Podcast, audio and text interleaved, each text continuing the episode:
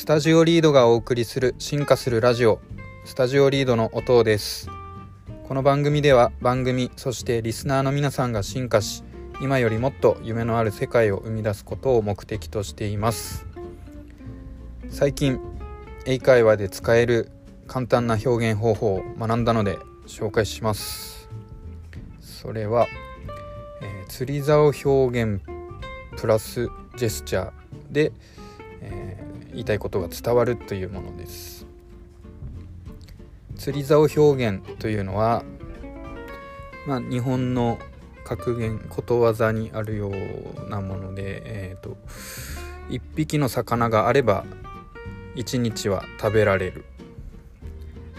1本の釣り竿があれば一生食べられる、まあ、そんな話がありますが要はいろんな場面で応用が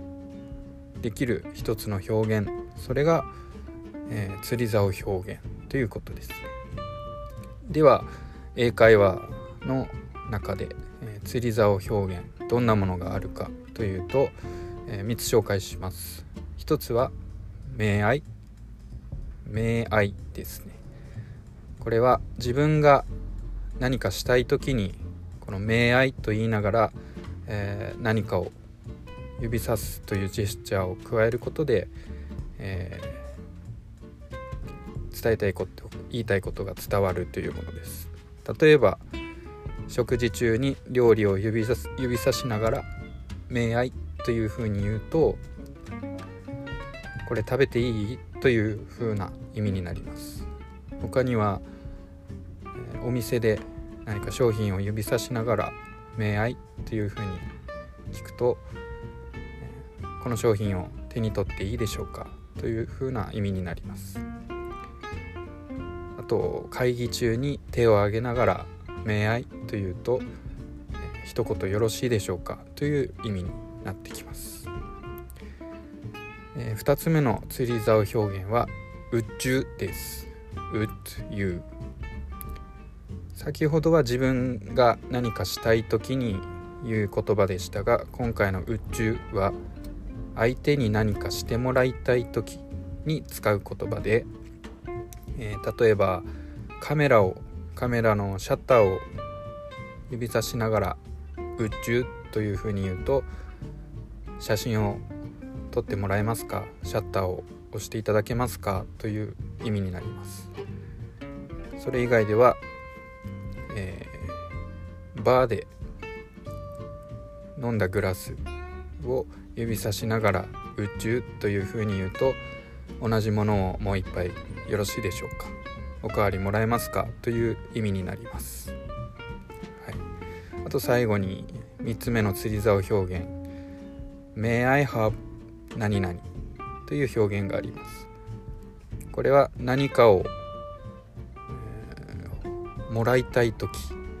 何か情報だとかそういったものを受け取りたい時に「May I have」を使います。一見あの相手にお願いするので「う」「め」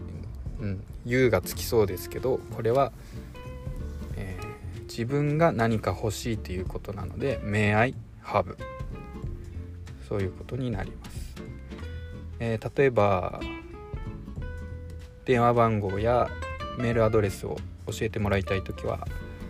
May I have your telephone number? May I have your mail address? イメールアドレスというふうに言えば、えー、教えていただけますかというふうな意味になりますまあ英会話ですね文法や英単語を覚えるよりもこういった普段すぐ使える言い回しや言葉を覚えることからまずは進めて、英会話の学習は進めていきたいなというふうに思いました。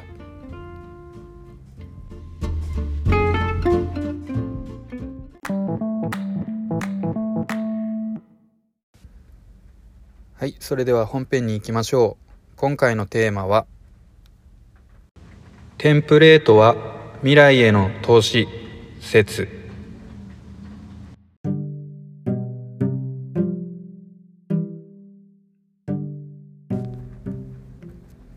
テンプレートと聞くと皆さんどんなイメージがありますか？テンプレートという言葉は定型文ひな形決まった様式などの意味で用いられています。例えばどんなものがあるかというと先ほどお話しした英会話の表現であったりあとはいろいろなマニュアル文書作成の際の様式旅行の際押さえておくべきことや、えー、料理のレシピなどですね、えー、そんなテンプレートについて僕はテンプレートを作ることは未来への投資だなと考えたのでその理由をお話ししていきたいと思います。未来への投資になると思う理由3つ挙げていきます。1つ目は改善策を検討できる。どういうことかというと作業項目や内容を一つ一つ作り上げているので欲しい結果を出すために。だから違う欲しい結果違う結果を出すためにどこを見直せばいいかというのが一目でわかる。なので改善策を検討できる。ということがあると。2つ目の、えー、投資になると思う理由はレクチャーしやすくなる。誰かに作業を頼む際にテンプレートがあればその通りに動いたり内容のみ入力するだけだということを伝えるだけで相手に伝えるだけで済みますよね。なのでレクチャーがしやすくなるということです。最後3つ目の理由。時間に余裕ができる。要は時短になるということですね。一つ一つの項目を考えたり作業を一からやらなくて済むので時間に次回からですね時間に余裕ができると時短になるということで、えー、投資になると考えます、まあ、このようにテンプレートというのは生産性を上げることにつながるので未来への投資になるというわけです。一番はまあ時間に余裕ができることが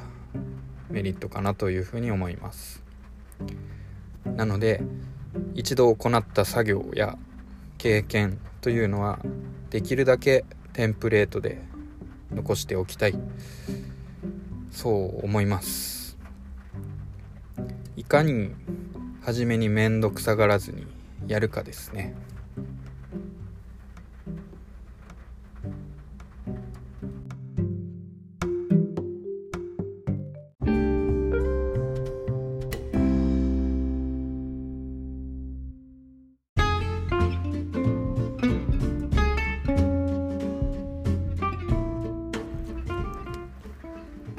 テンプレートは未来への投資説いかがでしたでしょうか？一度行った作業や経験をテンプレートで残しておくことで改善策が検討でき誰かに伝える際レクチャーもしやすくなり時間に余裕ができるので未来への投資になるというふうにお話しさせていただきました。あなたはこの説に対してどう考え行動していきますか。えー、今回本編がだいぶ時間が短かったんですがちょっとまた内容の構成を考えていきたいと思っています番組では生まれてきた説へのあなたのご意見ご感想を募集しております概要欄にあるフォームからメッセージをお送りくださいいただいたお便りは全て拝見させていただき番組の進化に役立たせていただきますご清聴いただきありがとうございました。音でした。